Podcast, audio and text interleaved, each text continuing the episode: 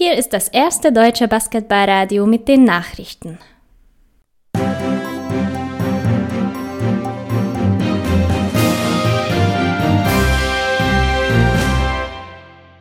Die Tagesthemen mit Finn Erhardt am 28.05.2020 um 15 Uhr.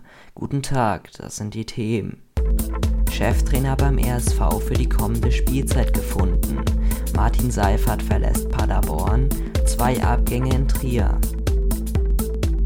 Nachdem die 49ers den Pro B-Lizenzantrag gestellt haben, ist nun bekannt, welcher Cheftrainer der nächsten Saison an der Seitenlinie stehen wird. Sieben Jahre war Wladimir Pastuschenko bereits als Cheftrainer beim RSV tätig, ehe er das Amt des sportlichen Leiters übernahm. Ab der nächsten Spielzeit wird der 48-Jährige dann zu seiner alten Funktion zurückkehren und das Team in der Saison 2021 als Headcoach betreuen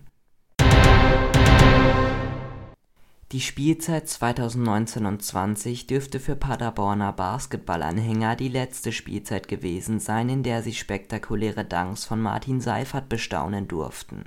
Der Bigman will nach sechs Jahren Profi-Basketball in Deutschland und vier Jahren in den USA am College sich in seiner Heimat Berlin auf seine Karriere nach dem Profisport konzentrieren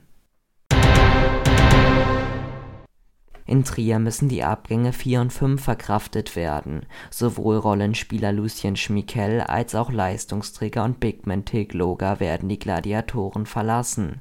Gloger war mit 15,8 Zählern im Schnitt zweitbester Punktesammler Triers und einer der besten deutschen Punktesammler der gesamten Pro A.